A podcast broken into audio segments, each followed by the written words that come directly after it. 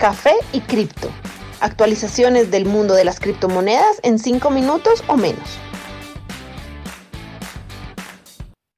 Buen día para todos, soy su anfitrión Miguel con una actualización para hoy 29 de diciembre de 2020. El precio actual de Bitcoin está en 26.950 dólares tras haber alcanzado el tope de 28.300 aproximadamente hace dos días, perdiendo un poco de ese impulso agresivo que ha tenido recientemente, teniendo una línea de soporte alrededor de los 24.600 dólares. Si es el caso que pasara este valor, podría caer a 20.000, el soporte más fuerte que tiene actualmente.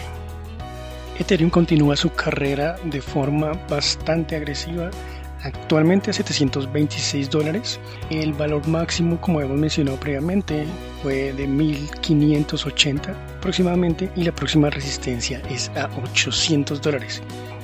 Litecoin se sitúa aproximadamente a 127 dólares tras haber tocado una resistencia que se encuentra a 140 dólares. Una vez pase este valor, tiene una resistencia a 170 nuevamente antes de continuar su carrera hasta el máximo histórico de 360 dólares por cada moneda.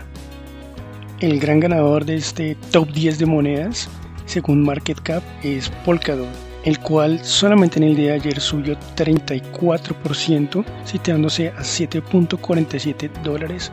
En este momento se encuentra en su valor máximo histórico en cuanto a Ripple, como ya sabemos, es el gran perdedor de los últimos días tras la demanda que le impuso la Comisión de Valores estadounidense. Ha caído otro 30% recientemente después de que fue desenlistado de múltiples exchanges, como es el caso de Bitstamp, OKEX, y Coinbase acaba de confirmar que va a removerlo de su exchange desde el día 19 de enero. Actualmente tiene un valor de 0.21 centavos de dólar por cada uno con lo cual completaría una pérdida de 55% en tan solo una semana. Recordemos que el valor de 0.2 es su soporte más fuerte. Desde ese punto en adelante es posible que llegue a caer inclusive a solo 10 centavos por cada moneda.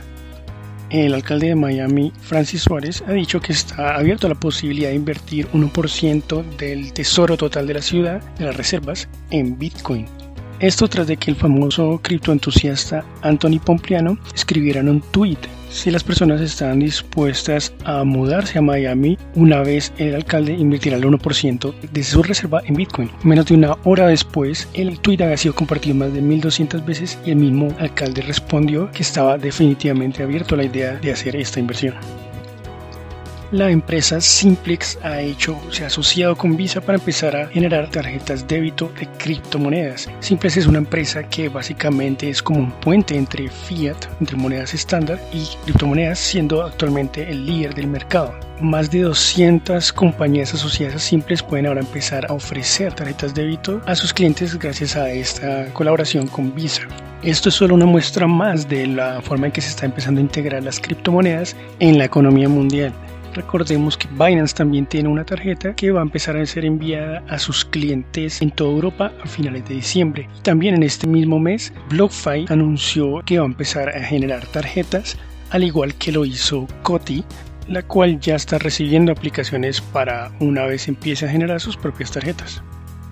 El inversionista y cofundador de la empresa Real Vision, Real Vision, Raúl Pal, dijo que muy pronto vamos a tener una ola de instituciones preparadas para invertir en Bitcoin.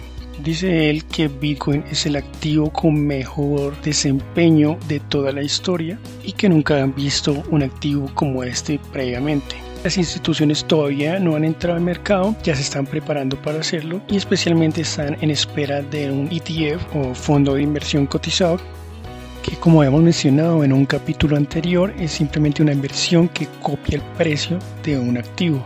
En este caso es más conveniente para los inversionistas pues no tienen que estar interactuando con los exchanges de Bitcoin ni seguir los procedimientos complejos de seguridad de las criptomonedas.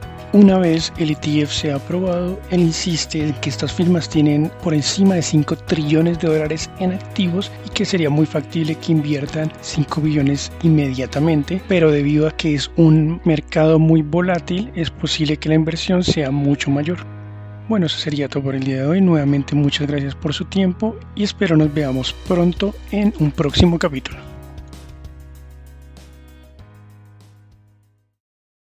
Los artículos y análisis mencionados en este podcast no constituyen una recomendación u oferta de inversión ni una promesa de resultados futuros. Haremos todo lo posible para garantizar la precisión de la información incluida en este podcast sin asumir ninguna responsabilidad por cualquier información faltante o incorrecta. Las operaciones con criptomonedas implican un elevado riesgo, incluyendo pérdida parcial o total del capital invertido y pueden no ser adecuadas para todos los inversores.